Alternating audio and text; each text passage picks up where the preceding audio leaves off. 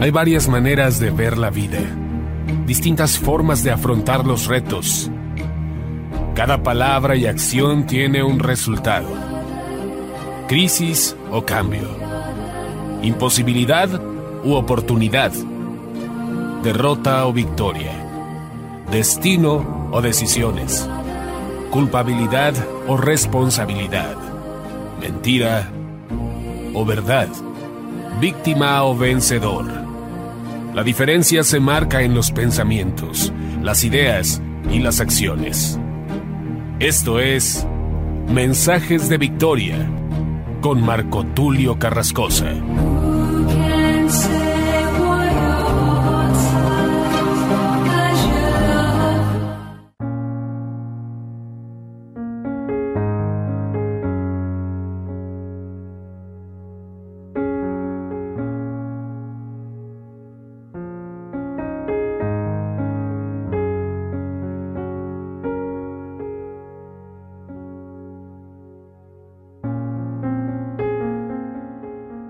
Hermanos y amigos, qué gusto saludarles nuevamente a través de la radio, a través de internet.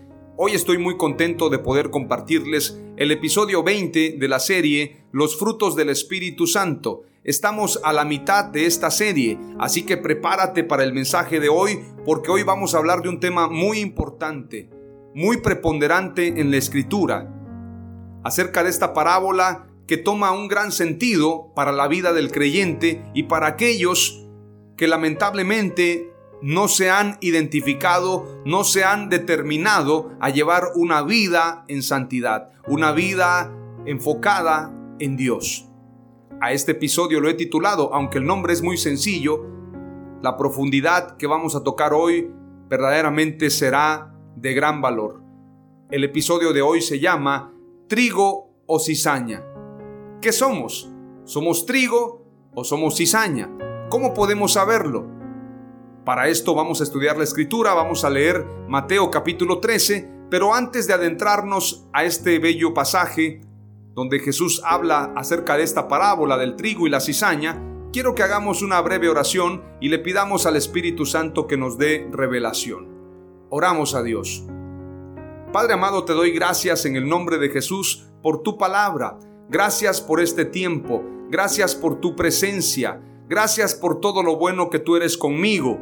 Te pido, amado Dios, que bendigas a esta audiencia. Señor, bendice los oídos, bendice las mentes, los corazones de aquellos que han dispuesto su corazón para escuchar este mensaje de victoria.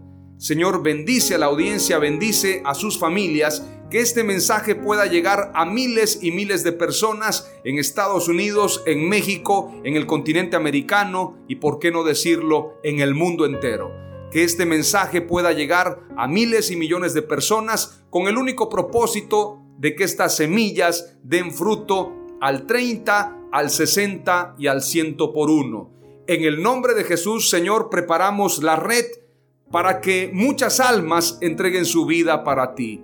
En estos tiempos difíciles, en estos tiempos de pandemia, en estos tiempos de dificultad, en estos tiempos de guerra, definitivamente nos ponemos en la brecha para que tú, Señor, sanes la tierra, para que tú, Señor, nos salves. Oramos por la sanidad de las naciones. Oramos, Señor, para que sanes la tierra. Oramos para que tu misericordia triunfe sobre todo juicio. Para que tu misericordia se extienda. Tu misericordia nos salve. En el nombre de Jesús acudimos a ti. Establece tu reino en la tierra. Tráenos paz tráenos prosperidad conforme a tu reino. Oramos para que tu presencia esté con nosotros y nos dé descanso. Padre amado, te pido en el nombre de Jesús que bendigas a aquellos que están pasando por momentos difíciles.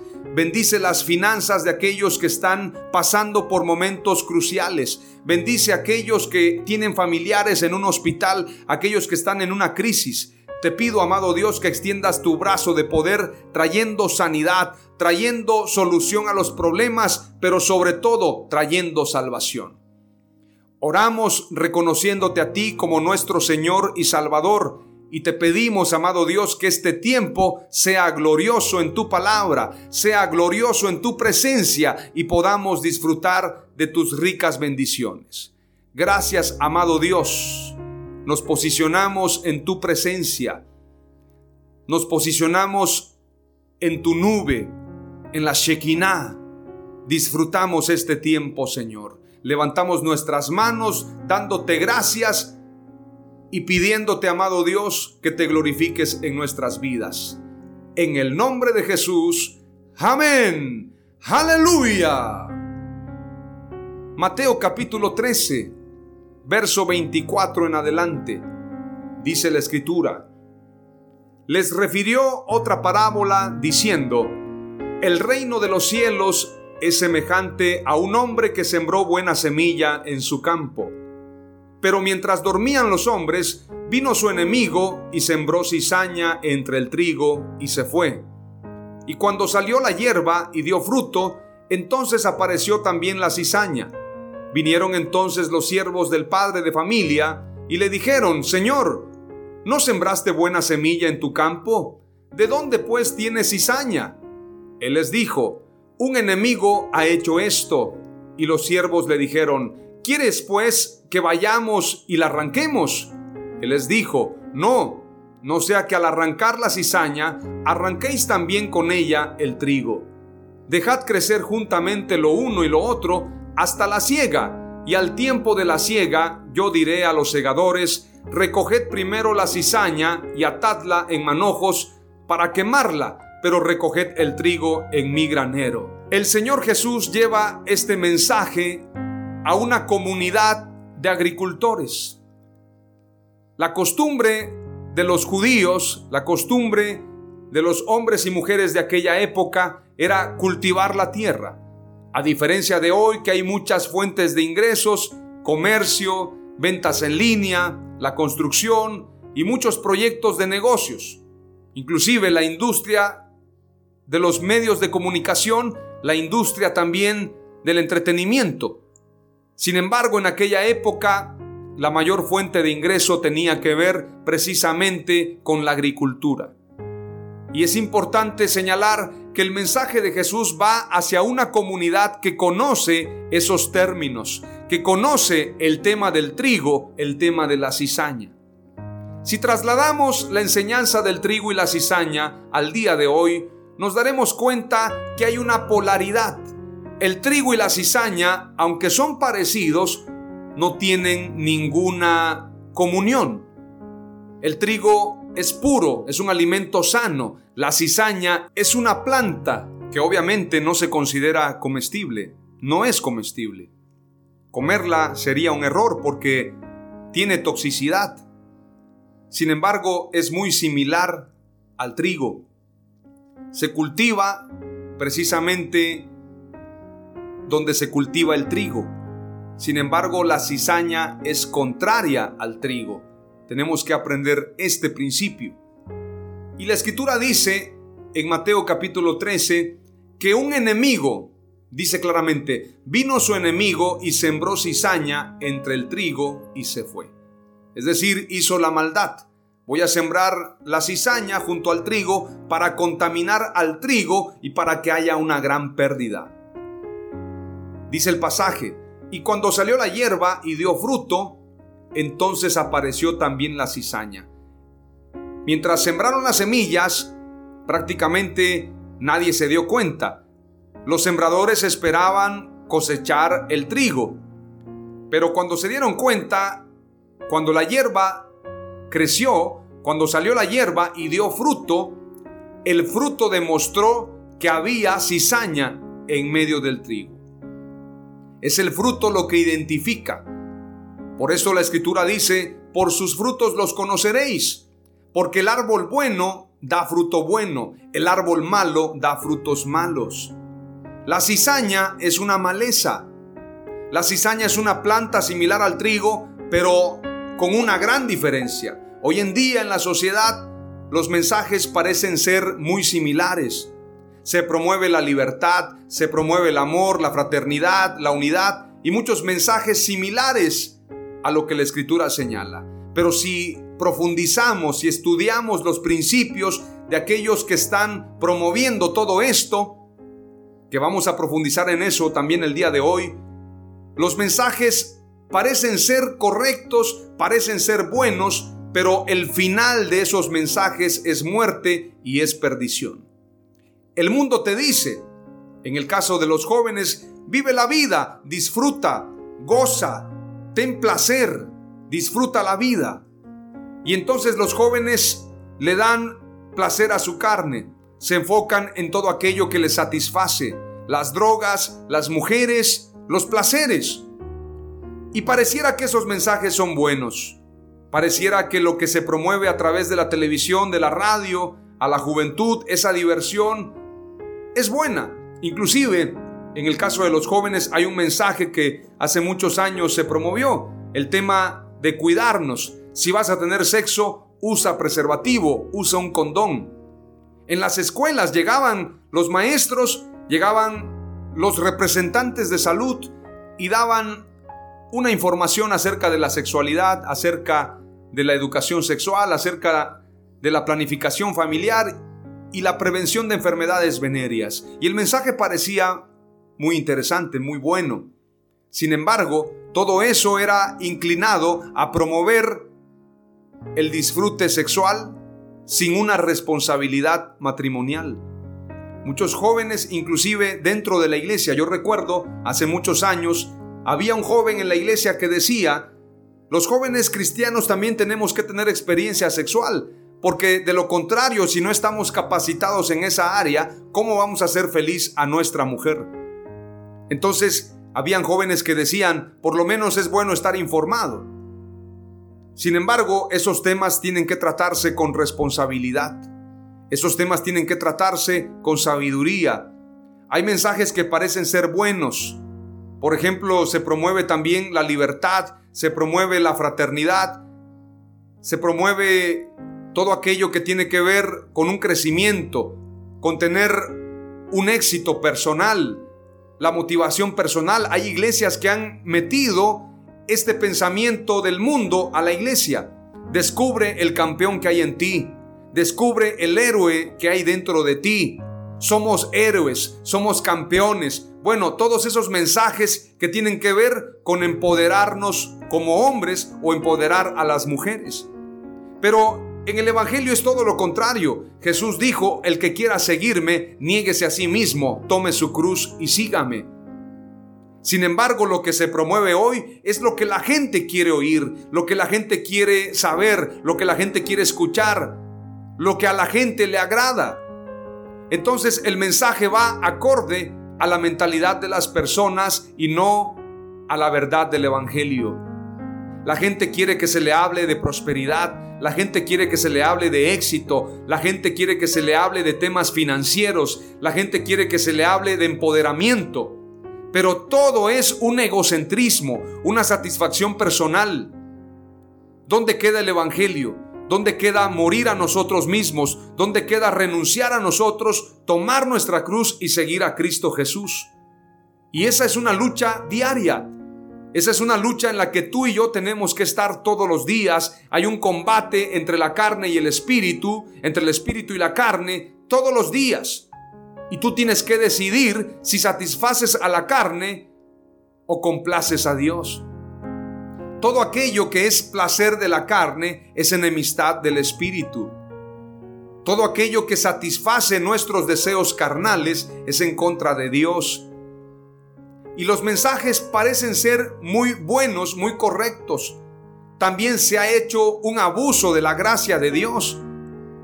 Se ha hecho un abuso de tal manera que no se predica en contra del pecado, no se predica para que haya arrepentimiento, se habla de una gracia de la cual muchos han abusado.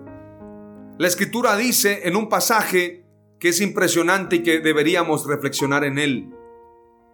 Gálatas capítulo 6 y verso 7 en adelante dice, No os engañéis, Dios no puede ser burlado, pues todo lo que el hombre sembrare, eso también segará. Porque el que siembra para su carne, de la carne segará corrupción, mas el que siembra para el Espíritu, del Espíritu segará vida eterna. Por lo tanto, tú y yo tenemos que tener cuidado en cuanto a nuestra siembra, porque la cosecha llegará. La escritura dice también en Apocalipsis que Dios recompensará a cada uno según sea su obra.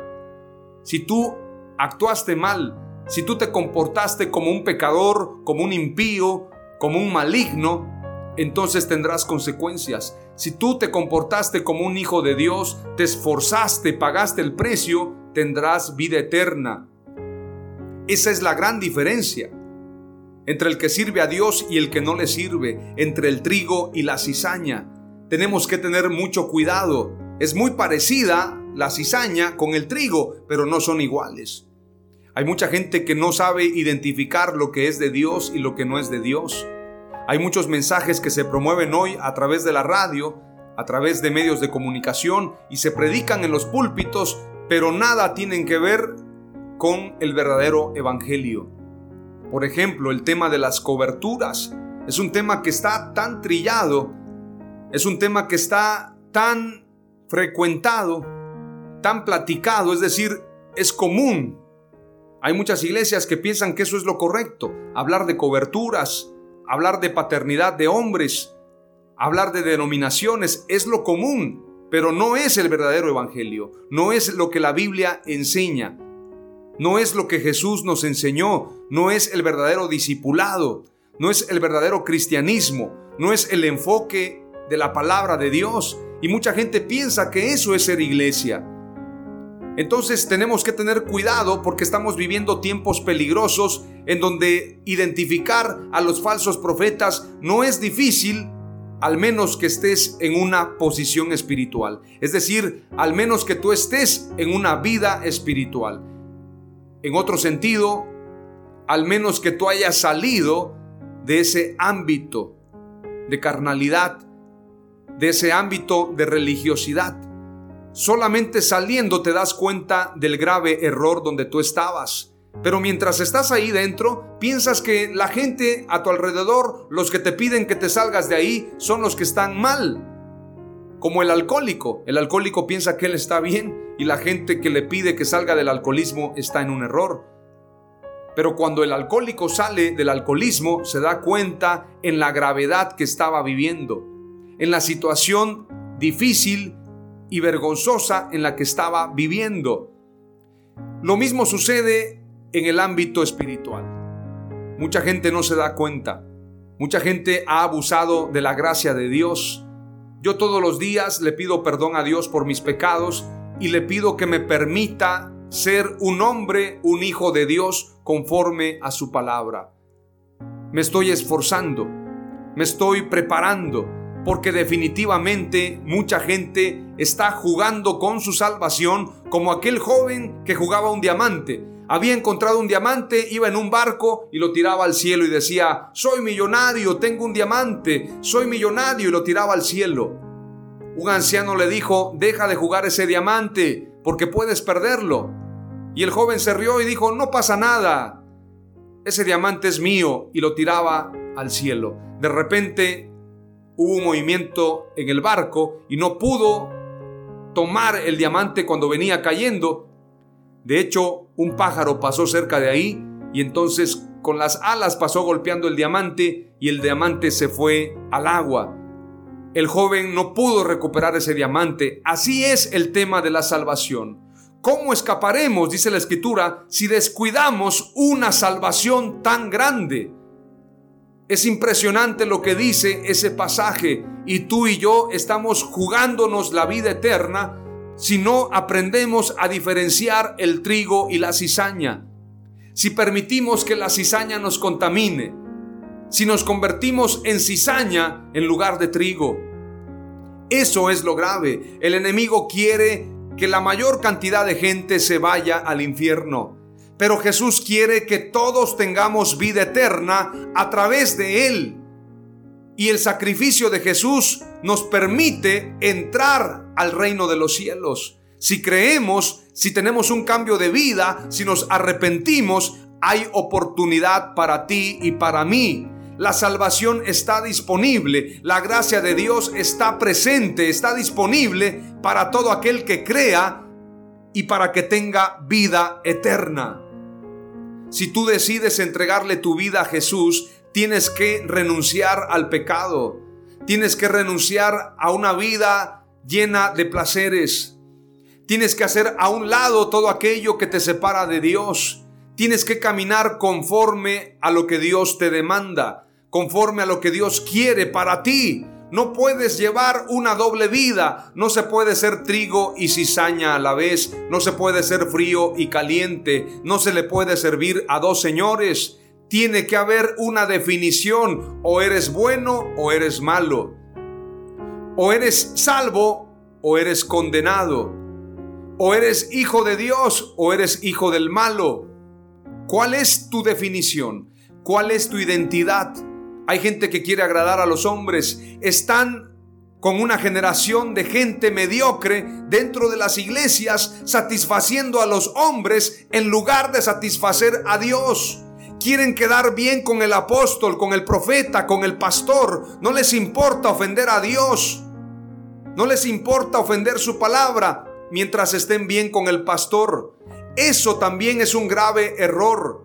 Así como el hijo pródigo estaba perdido, yéndose lejos de su casa, malgastando la provisión, malgastando la herencia, también el que estaba dentro de la casa estaba perdido, porque la escritura dice que también existe la moneda perdida dentro de la casa. Hay gente que está en la iglesia, hay gente que está en un templo, hay gente que tiene años congregándose en una iglesia, hay gente que nació de nuevo hace muchos años. Sin embargo, no han renunciado a una vida pecaminosa. Tú y yo tenemos que hacerlo. Es una lucha constante, es una lucha diaria. Pero llegará el día en que seremos perfeccionados, pero tenemos que esforzarnos en entrar en el reino de Dios. Veamos lo que dice la escritura más adelante. Antes de entrar a la explicación de la parábola del trigo y la cizaña, quiero repasar lo que dice el verso 28. Él les dijo, un enemigo ha hecho esto. Y los siervos le dijeron, ¿Quieres pues que vayamos y la arranquemos? Él les dijo, no, no sea que al arrancar la cizaña arranquéis también con ella el trigo. Dejad crecer juntamente lo uno y lo otro hasta la siega.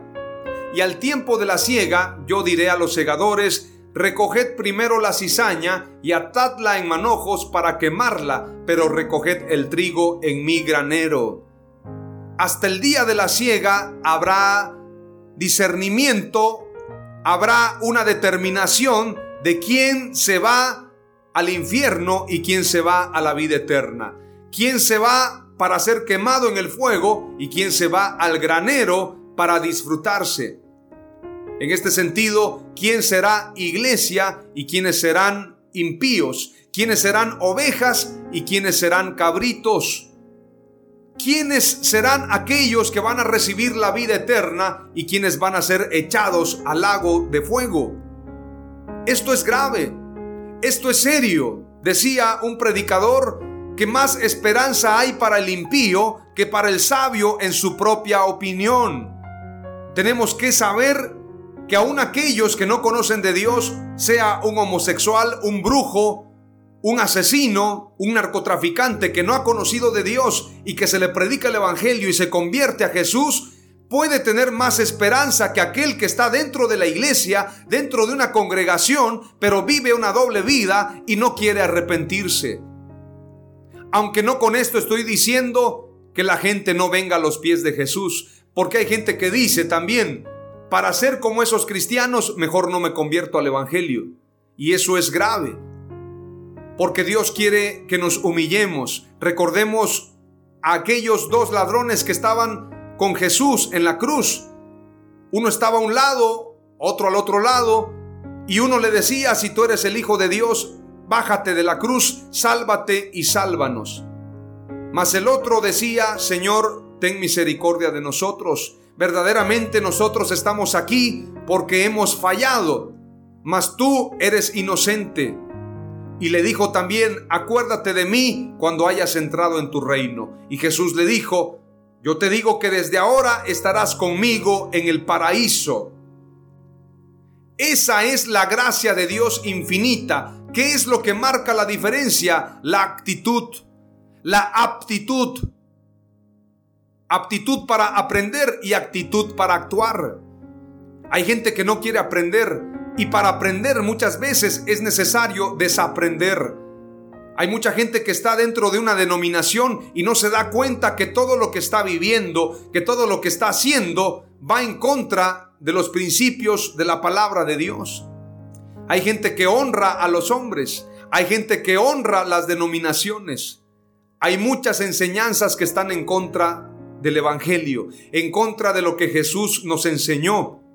Por esto yo he dicho siempre, una cosa es ser discípulo y otra cosa es ser prosélito. Una cosa es ser un hombre, una mujer de Dios y otra cosa es ser una persona que agrada a los hombres. Una cosa es buscar al Dios de los hombres y otra cosa es buscar a los hombres de Dios. Hay gente que exalta más a los hombres de Dios que al Dios de los hombres. Y eso es muy grave. Esa idolatría que hay dentro de la iglesia tiene que cambiar. Pero verdaderamente la escritura dice que el trigo y la cizaña están creciendo juntos. Pero en el día de la siega se recogerá primero la cizaña, se atará en manojos para luego quemarla. Pero el trigo se recogerá y se pondrá en el granero. Veamos lo que dice la explicación de Jesús acerca de la parábola de la cizaña. Dice la escritura en el verso 36 en adelante. Entonces, despedida la gente, entró Jesús en la casa y acercándose a él sus discípulos le dijeron, Explícanos la parábola de la cizaña del campo. Respondiendo él les dijo, El que siembra la buena semilla es el Hijo del Hombre. El campo es el mundo, la buena semilla son los hijos del reino, y la cizaña son los hijos del malo. El enemigo que la sembró es el diablo, la ciega es el fin del siglo y los segadores son los ángeles. De manera que como se arranca la cizaña y se quema en el fuego, así será en el fin de este siglo. Enviará el Hijo del Hombre a sus ángeles y recogerán de su reino a todos los que sirven de tropiezo y a los que hacen iniquidad. Y los echarán en el horno de fuego, allí será el lloro y el crujir de dientes. Entonces los justos resplandecerán como el sol en el reino de su Padre. El que tiene oídos para oír, oiga. Es importante prestar atención lo que Jesús está diciendo. El trigo y la cizaña crecen juntos. Sin embargo, en el día de la siega se dará esa separación. Yo quiero mostrarte una tabla de comparación entre el trigo y la cizaña para que aprendamos a diferenciarlos o a diferenciarlas. Vamos a ver lo que es el trigo y vamos a ver lo que es la cizaña. En taxonomía, que es la ciencia que trata los principios, métodos y fines de la clasificación, generalmente científica, clasifica y ordena en grupos de cosas que tienen características comunes. Por ejemplo, la evolución, la biología y bueno, otros temas que tienen que ver con la taxonomía, en el caso también de los animales, por ejemplo las plantas. En este sentido taxonómico, el trigo es precisamente, en su término científico, es plantae magnoliofita, liliopsida, poales, poacea, poideae, triticeae, trititicum. Es un término científico. En el caso de la cizaña es también plantae, magnoliofita, liolopsida, poales, poasea, pero aquí en el último término continúa diciendo poideae, poeae, lolium, lolium, temulentum. Tiene una diferencia en cuanto a ese término y vamos a verlo aquí en la breve introducción. En el caso del trigo, se trata de un conjunto de cereales pertenecientes al género Triticum. El trigo es, junto con el maíz y el arroz, uno de los tres granos más producidos en el mundo. El trigo se utiliza para producir harina, semola, cerveza, cereal, etc. Este es de hecho el segundo grano más utilizado en la fabricación de alimentos de consumo humano. El trigo se siembra y cosecha desde la antigüedad. Algunos expertos aseguran que se empezó a consumir en Mesopotamia en el año 6700 a.C. Ahora vamos a ver la breve introducción de la cizaña. Por otro lado, la cizaña es una planta del género Lolium. Esta también es conocida con el nombre de espantapájaros, o bien también ya muy en desuso se le llamaba lolio, pero es una planta precisamente reconocida como espantapájaros, como cizaña, y es la Lolium temulentum. Así se conoce con este nombre científico. Sigamos leyendo. Se trata de una planta alargada y verde que suele crecer en donde se cultiva trigo. La cizaña, contrario al trigo, no tiene utilidad real para el humano, es decir, no tiene uso para consumo o algún otro tipo de uso. De hecho, se le considera un tipo de maleza. Hoy en día se llama cizaña a la mala voluntad y se dice que una persona es cizañosa cuando esparce rumores, habla mal de otros y en general no es una buena persona. En este sentido, la cizaña precisamente tiene mucho que ver con las personas que son malvadas, que son malintencionadas. Recordando esta parábola del trigo y la cizaña, el enemigo sembró la cizaña juntamente con el trigo para hacer una maldad, para que hubiese una pérdida. Sin embargo, el dueño de esa cosecha fue muy sabio y dijo, vamos a comenzar primero a retirar la cizaña, la vamos a apartar en manojos y la vamos a quemar. Y luego vamos a retirar el trigo para poderlo llevar en el granero. Pero esto es al final, en el momento de la siega, porque al principio, en el crecimiento que se está dando, es difícil identificarlas. Identificar el trigo y la cizaña, pero en el día de la siega es visible quién es trigo y quién es cizaña. En el ámbito natural, cuál es el trigo, cuál es la cizaña. Pero en esta parábola se está hablando de personas, de hijos de Dios y de hijos del malo características físicas y es importante también tener conocimiento de esto. En el caso del trigo, esta planta puede alcanzar hasta 1-2 metros de altura. Los tallos son largos y erectos. Por dentro los tallos son huecos, sus hojas tienen forma de lanza. En cuanto a las flores, estas se agrupan en espigas. Sus granos son de forma ovalada, es de color verde cuando está en tierra y dorado al momento de madurar y estar listo para ser recolectado. Por eso tiene que ser al final, en el día de la siega. Y mire qué bonito es el trigo, que es de un color dorado. Hablando de excelencia, hablando de santidad, de pureza, de valor. Vamos a ver en el caso de la cizaña, en cuanto a sus características físicas. La cizaña alcanza hasta un metro de altura. El tallo es delgado, erecto y alargado, es decir, es más alto el trigo que la cizaña. Físicamente, en su etapa de crecimiento se parece un poco al trigo. En la etapa de crecimiento, note usted lo que estoy leyendo, en la etapa de crecimiento se parece un poco al trigo. Incluso en algunos lugares se le conoce como falso trigo. La cizaña y sus granos, porque también produce granos, pueden ser tóxicos para el consumo humano, por lo que es importante no confundirla con el trigo. Esto es peligroso también. Si usted llega a consumir cizaña, en este caso los granos tóxicos de la cizaña, puede tener afectaciones a su salud. Por esto es importante identificarlos. Antecedentes bíblicos, vamos a leer en el caso del trigo, el trigo y su éxito quedaron plasmados en la Biblia. En el libro sagrado se puede encontrar la palabra trigo alrededor de 50 veces. El trigo es protagonista de la parábola del sembrador, una de las más conocidas de la Biblia. En el caso de la cizaña, en los tiempos del Imperio Romano estaba prohibido por ley dispersar cizaña en los sembradíos de trigo de las personas. Esta práctica era utilizada entre enemigos que deseaban estropear sus cultivos. Por eso el mensaje de Jesús, la parábola del trigo y la cizaña, hace un gran eco en una comunidad agricultora, pero sobre todo donde predominaba el imperio romano. Por esto el mensaje de Jesús es muy claro, no solamente para la iglesia, no solamente para los judíos, sino también para los romanos. Veamos la representación bíblica. El trigo, en la parábola del sembrador, el trigo representa la bondad a las personas que van por el buen camino, a los hijos de Dios. Por el contrario, la cizaña representa el mal, a las personas que no se manejan con bondad, que actúan mal y dañan a sus semejantes. Trigo y cizaña son dos tipos diferentes de plantas. Estas guardan de hecho una relación cercana, pues pertenecen a la misma familia. Además, en algunas de sus etapas de desarrollo son físicamente muy parecidas. Sin embargo, a estas dos plantas muchas personas las relacionan debido al pasaje bíblico.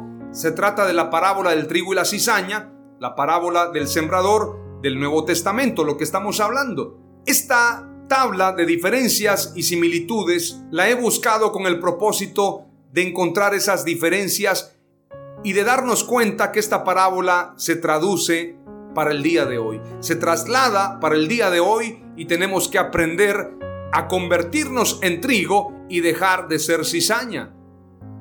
A entender que llegará el día de la siega y el que sea trigo irá al granero de Dios, pero el que sea cizaña será atado de pies y manos y echado al lago del fuego eterno, al infierno. Por esto tenemos que tener mucho cuidado en entender cuál es nuestra condición. El trigo representa éxito, fidelidad, pureza, fortaleza, paz y abundancia. Veamos lo que dice la escritura en el Salmo 147 y verso 14. Él pone en tus términos la paz, te sacia con lo mejor del trigo. Salmo 65, 9 dice, Tú visitas la tierra y la riegas en abundancia, en gran manera la enriqueces, el río de Dios rebosa de agua, tú les preparas su grano porque así preparas la tierra. Salmo 65:11 dice, Tú has coronado el año con tus bienes y tus huellas destilan grosura. Salmos 81:16, Pero yo te alimentaría con lo mejor del trigo y con miel de la peña te saciaría. Ese es un salmo de promesa de Dios. Salmo 132:15 dice, su provisión bendeciré en abundancia, de pan saciaré a sus pobres. El trigo tiene que ver con saciedad, con abundancia, con paz. Isaías 54:13 dice, Todos tus hijos serán enseñados por el Señor y grande será el bienestar de tus hijos. El trigo tiene que ver precisamente con crecimiento, con santidad, con abundancia, con fortaleza, con pureza, con reino de Dios, con paz. Aleluya. La primera palabra clave que te comparto es, el trigo representa pureza, paz, abundancia y excelencia. Por eso muchos en sus logotipos, en los escudos, utilizan el trigo, porque el trigo representa pureza, paz, abundancia y excelencia. ¿Cuántos quieren ser trigo? ¿Cuántos dicen, Señor, yo quiero convertirme en trigo? Ahora te voy a hablar acerca de la cizaña. La cizaña representa al pecado y la maleza que contamina los trigales. En este sentido, a la iglesia. La cizaña son los hijos del malo, son los hijos de desobediencia, son los hijos de perdición. Veamos una definición de cizaña. Cizaña, planta de tallo ramoso, hojas estrechas y espigas anchas y planas, cuyos granos contienen un principio tóxico. Crece espontáneamente en los sembrados y es muy difícil de extirpar. El trigal estaba lleno de cizaña y tuvimos gran pérdida. Cosa o persona que daña, perjudica o estropea aquellas otras entre las que surge o está. Es decir, una persona que está generando males, una persona que está generando problemas, esa es una persona cizañosa. Es solamente una definición coloquial la que te estoy compartiendo. Por esto es importante limpiar el trigo de la cizaña. También se dice, por ejemplo, en un escrito, cuando el escrito está sucio, dicen, hay que quitarle la cizaña a este escrito. Es importante mencionar que la cizaña representa suciedad, representa contaminación, representa toxicidad. Dice también un estudio Dicha planta suele ser parasitada por un hongo tóxico, el cual suele producir una toxina que se acumula en el grano. Es por ello que no es recomendable consumir dicho grano o harinas mixtas en las que se encuentren harina de cizaña, ya que suele ser muy tóxica. Tenemos que tener cuidado y si llevamos esto a lo espiritual, cuando el mundo se mete a la iglesia, produce un gran daño. Por esto es necesario hacer diferencia entre lo santo y lo profano, entre lo que es de Dios y lo que no es de Dios, entre lo que es espiritual y lo que es carnal, en lo que es de Dios y lo que corresponde a los hombres. Porque lo de los hombres también proviene del mal. La sabiduría terrenal es diabólica. Hay muchos que meten programas a la iglesia que tienen que ver con cuestiones humanas donde gobierna el hombre no está Dios. Por esto nosotros tenemos que entregarle el pastorado, el ministerio y todo lo que tiene que ver con la obra de Dios a Dios. Tiene que ser el Espíritu Santo quien gobierne a la iglesia y no los hombres. Tiene que haber una reforma, amados hermanos y hermanas. Veamos lo que dice Mateo 13:38. Y el campo es el mundo y la buena semilla son los hijos del reino, y la cizaña son los hijos del maligno. Vamos ahora a ver algunos pasajes que nos describen a personas malignas. Solamente voy a leer algunos. Hechos capítulo 13, verso 6 en adelante, dice la escritura. Y habiendo atravesado toda la isla hasta Pafos, hallaron a cierto mago, falso profeta, judío, llamado Bar Jesús que estaba con el procónsul Sergio Paulo, varón prudente. Este llamando a Bernabé y a Saulo, deseaba oír la palabra de Dios, pero les resistía Elimás el mago, pues así se traduce su nombre, procurando apartar de la fe al procónsul. Entonces Saulo, que también es Pablo, lleno del Espíritu Santo, fijando en él los ojos, dijo, Oh lleno de todo engaño y de toda maldad, hijo del diablo, enemigo de toda justicia, ¿no cesarás de trastornar los caminos rectos del Señor? Ahora pues, he aquí la mano del Señor está contra ti, y serás ciego y no verás el sol por algún tiempo.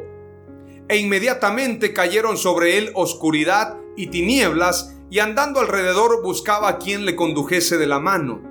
Entonces el procónsul, viendo lo que había sucedido, creyó maravillado de la doctrina del Señor. Este personaje, Bar Jesús, Elimás, el mago, era un maligno que estaba impidiendo la obra de Dios. Muchas veces, aún dentro de las iglesias, hay gente que quiere impedir el avance de otros ministerios. Están actuando de manera incorrecta como lo hacía Bar Jesús, como lo hacía Elimás resisten a la verdad, resisten al Evangelio, resisten al Espíritu Santo. Hay otros dos personajes de los cuales habla el apóstol Pablo en segunda de Timoteo capítulo 3 y verso 8. Y así como Janes y Jambres se opusieron a Moisés, también estos hombres se oponen a la verdad, su entendimiento está corrompido y en cuanto a la fe están descalificados. Así como Janes y Jambres, Janes y Jambres son los nombres correspondientes, según la tradición, a los hechiceros egipcios que se enfrentaron a Moisés y a Aarón en el relato bíblico de su disputa con el faraón. Los nombres no aparecen en la Biblia hebrea, sino en el Targum y los comentarios del Talmud. Janes y Jambres eran los que se oponían a Moisés, los que se oponían a la obra de Dios. Todo aquel todos aquellos que se oponen a la verdad son semejantes a estos hombres malignos. A Janes y Jambres, a Bar Jesús. También dice la escritura más adelante, vamos a leer lo que dice Juan 8:44, cuando Jesús se enfrentó también a aquellos malignos que querían matarlo. Dice la escritura, sois de vuestro padre el diablo y queréis hacer los deseos de vuestro padre él fue un homicida desde el principio y no se ha mantenido en la verdad porque no hay verdad en él. Cuando habla mentira, habla de su propia naturaleza porque es mentiroso y el padre de la mentira. Este mensaje en Juan 8:44 es cuando Jesús se enfrenta a los fariseos. Voy a leerte un poco del contexto de San Juan capítulo 8, verso 39 en adelante. Este encuentro entre Jesús y los fariseos. Aunque no solamente habían fariseos ahí, sino también escribas. Dice el pasaje, respondieron y le dijeron, nuestro padre es Abraham. Jesús les dijo, si fueseis hijos de Abraham, las obras de Abraham haríais, pero ahora procuráis matarme a mí, hombre que os he hablado la verdad, la cual he oído de Dios. ¿No hizo esto Abraham? Vosotros hacéis las obras de vuestro padre. Entonces le dijeron, nosotros no somos nacidos de fornicación, un padre tenemos que es Dios. Esto fue un insulto para Jesús, porque estaban diciéndole de alguna manera que Jesús era hijo de fornicación, que María, su madre, lo había tenido en fornicación. Sin embargo, esto era una blasfemia, porque Jesús no nació de fornicación, sino a través del Espíritu Santo. Por esto Jesús les responde de manera contundente y les dice, Jesús entonces les dijo, si vuestro Padre fuese Dios, ciertamente me amaríais porque yo de Dios he salido y he venido, pues no he venido de mí mismo, sino que Él me envió. ¿Por qué no entendéis mi lenguaje? ¿Por qué no podéis escuchar mis palabras?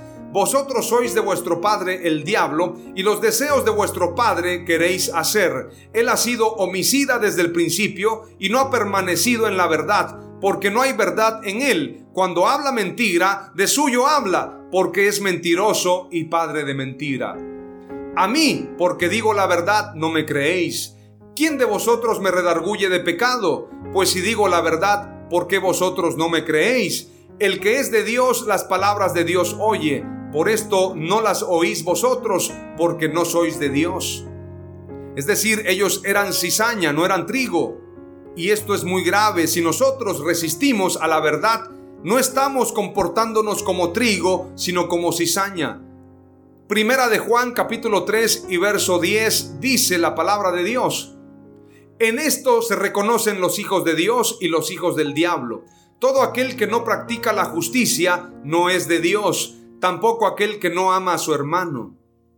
Si somos de Dios, hacemos justicia y amamos a nuestros hermanos. Si aborrecemos a nuestros hermanos y hacemos injusticia, entonces no somos hijos de Dios.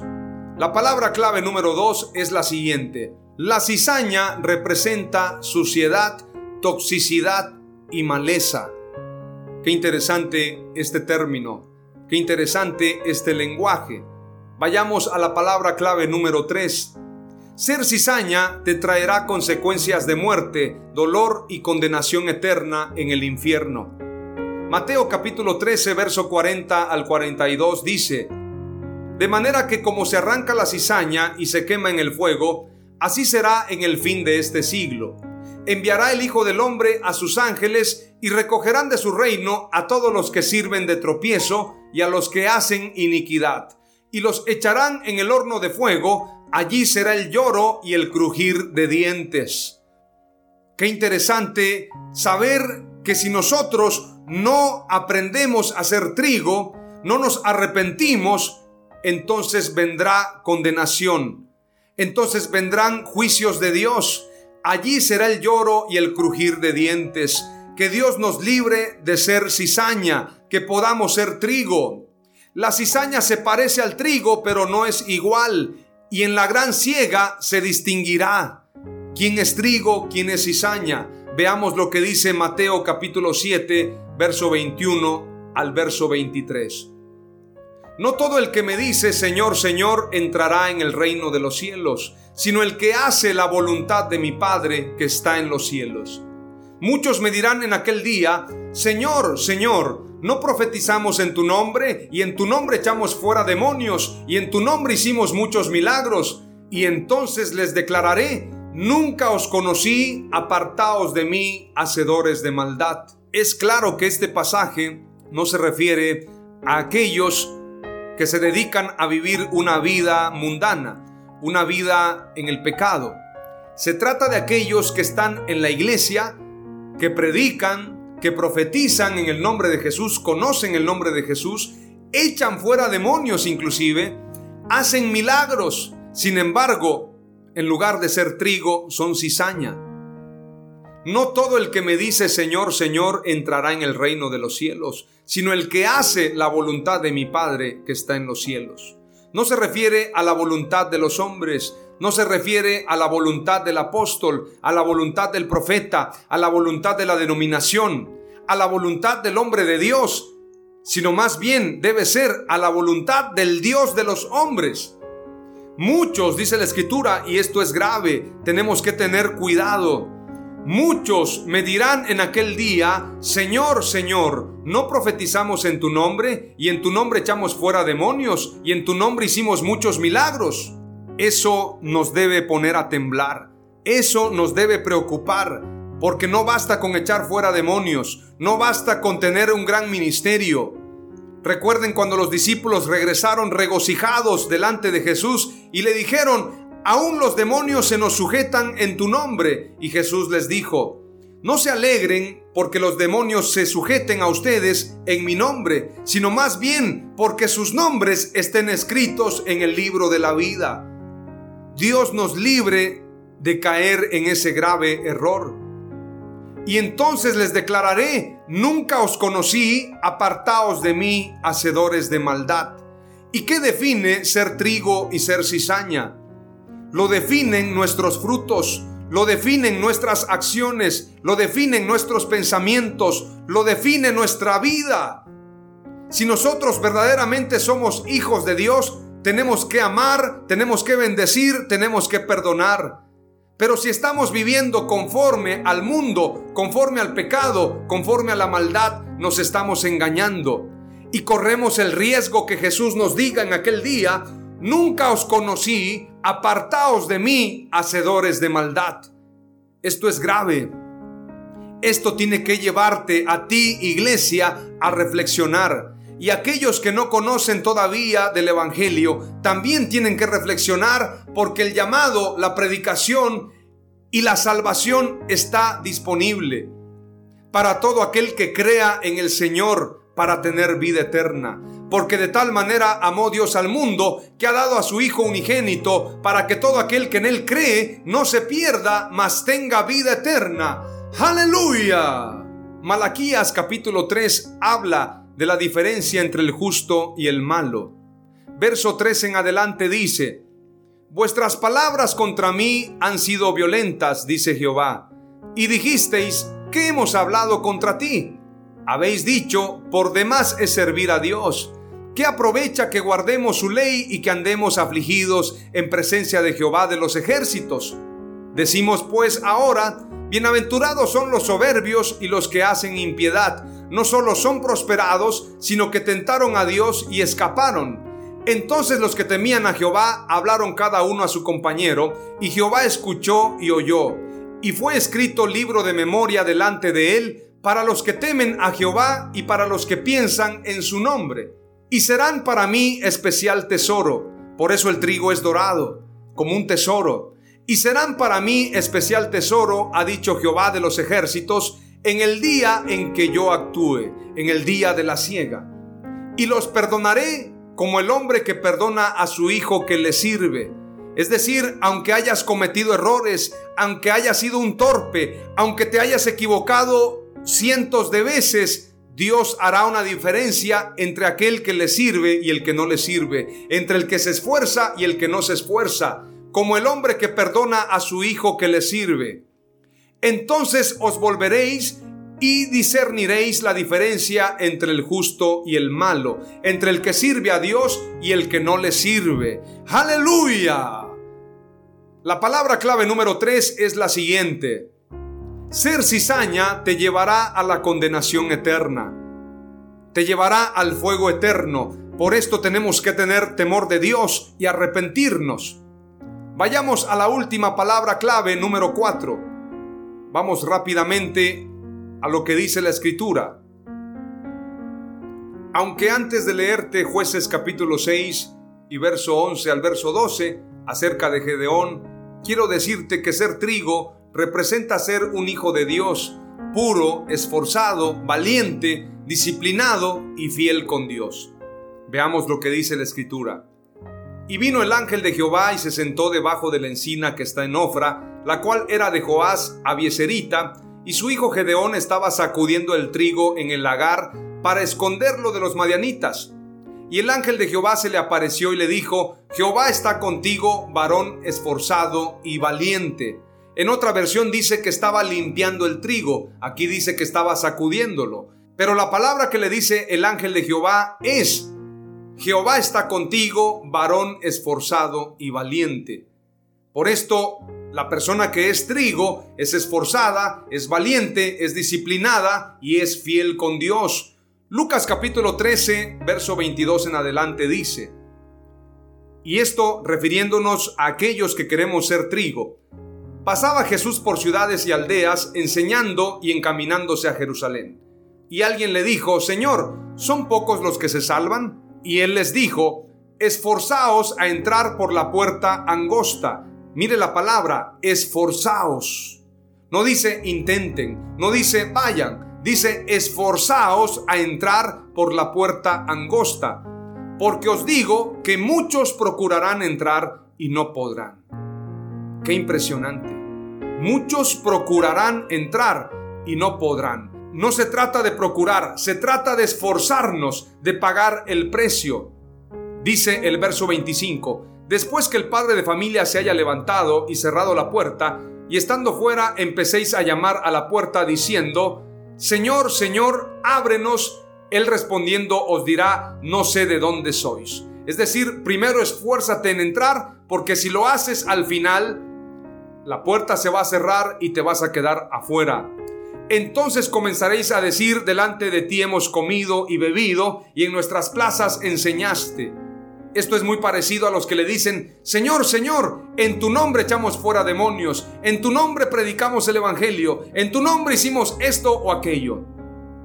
Dice, entonces comenzaréis a decir, delante de ti hemos comido y bebido, y en nuestras plazas enseñaste. Dios nos libre, amados hermanos, de estar en esa lista. Pero os dirá, os digo que no sé de dónde sois, apartaos de mí todos vosotros, hacedores de maldad. Allí será el llanto y el crujir de dientes cuando veáis a Abraham, a Isaac, a Jacob y a todos los profetas en el reino de Dios y vosotros estéis excluidos porque vendrán del oriente y del occidente, del norte y del sur, y se sentarán a la mesa en el reino de Dios. Y he aquí hay postreros que serán primeros y primeros que serán postreros. Esto es esfuerzo. Veamos lo que dice Mateo capítulo 18, verso 8 al 9. Algunos analistas dicen que se refiere a la masturbación este pasaje porque muchos piensan que la masturbación no es un pecado. Sin embargo, veamos lo que dice Mateo 18, verso 8 al 9. Y si tu mano o tu pie te es ocasión de pecar, córtatelo y échalo de ti. Te es mejor entrar en la vida manco o cojo que teniendo dos manos y dos pies ser echado en el fuego eterno. Y si tu ojo te es ocasión de pecar, arráncatelo y échalo de ti te es mejor entrar en la vida con un solo ojo que teniendo dos ojos ser echado en el infierno de fuego. Esto habla de los que ven o de los que vemos lo que no nos corresponde, lo que no debemos. Y en el caso de la mano, los que le dan un uso incorrecto o le dan a sus pies un uso indebido, van a cometer pecados en lugar de buscar a Dios. Marcos 9:47 dice, y si tu ojo te es ocasión de pecar, sácatelo. No lo aplique literalmente porque esto puede ser riesgoso. Te es mejor entrar en el reino de Dios con un solo ojo que teniendo dos ojos ser echado al infierno. Romanos 12.1 dice, Por consiguiente, hermanos, os ruego, por las misericordias de Dios, que presentéis vuestros cuerpos como sacrificio vivo, santo y aceptable a Dios, que es vuestro culto racional. Mateo 11:12 dice, y desde los días de Juan el Bautista hasta ahora, el reino de los cielos sufre violencia y los violentos lo conquistan por la fuerza. Aquellos que son violentos para arrancar el pecado de su vida. Aquellos que dicen, yo voy a pelear contra todo aquello que me impida agradar a Dios aquellos que son violentos y dicen, no más pecado, voy a consagrarme a Dios. Ellos son los que van a entrar a la tierra prometida. Dios quiere que conquistemos su reino con violencia, es decir, usando la fuerza para conseguir el fin anhelado, la vida eterna. La violencia es necesaria muchas veces para dominar nuestra carne, para renunciar al pecado, para presentar nuestros cuerpos para Dios, para decir nunca más voy a ofender a Dios, nunca más voy a pisar ese lugar de pecado. Es necesario que haya violencia en nosotros contra el pecado y contra la maldad. La palabra clave número cuatro es, ser trigo nos llevará a la vida eterna. Hacemos el resumen de las cuatro palabras clave.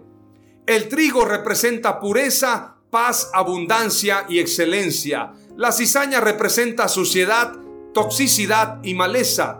Ser cizaña te llevará a la condenación eterna. Ser trigo nos llevará a la vida eterna. Oramos a Dios. Padre amado, gracias por esta palabra. Te pedimos, Señor, que nos libres de ser cizaña. Perdónanos, apiádate de nosotros, ten misericordia de nosotros, ayúdanos a ver, límpianos y seremos limpios. Quítanos toda maldad. Ayúdanos a ser mejores, no apartes de nosotros tu Santo Espíritu. Hoy te pedimos perdón y declaramos que te serviremos. En el nombre de Jesús te damos gracias y te pido, amado Dios, que rescates a aquellos que están a un paso de entrar al fuego eterno. Rescátalos, Señor, con cuerdas de amor. Líbranos de la condenación eterna y permítenos recibir salvación. En el nombre de Jesús, que todo sea para gloria y honra tuya. Amén. Aleluya.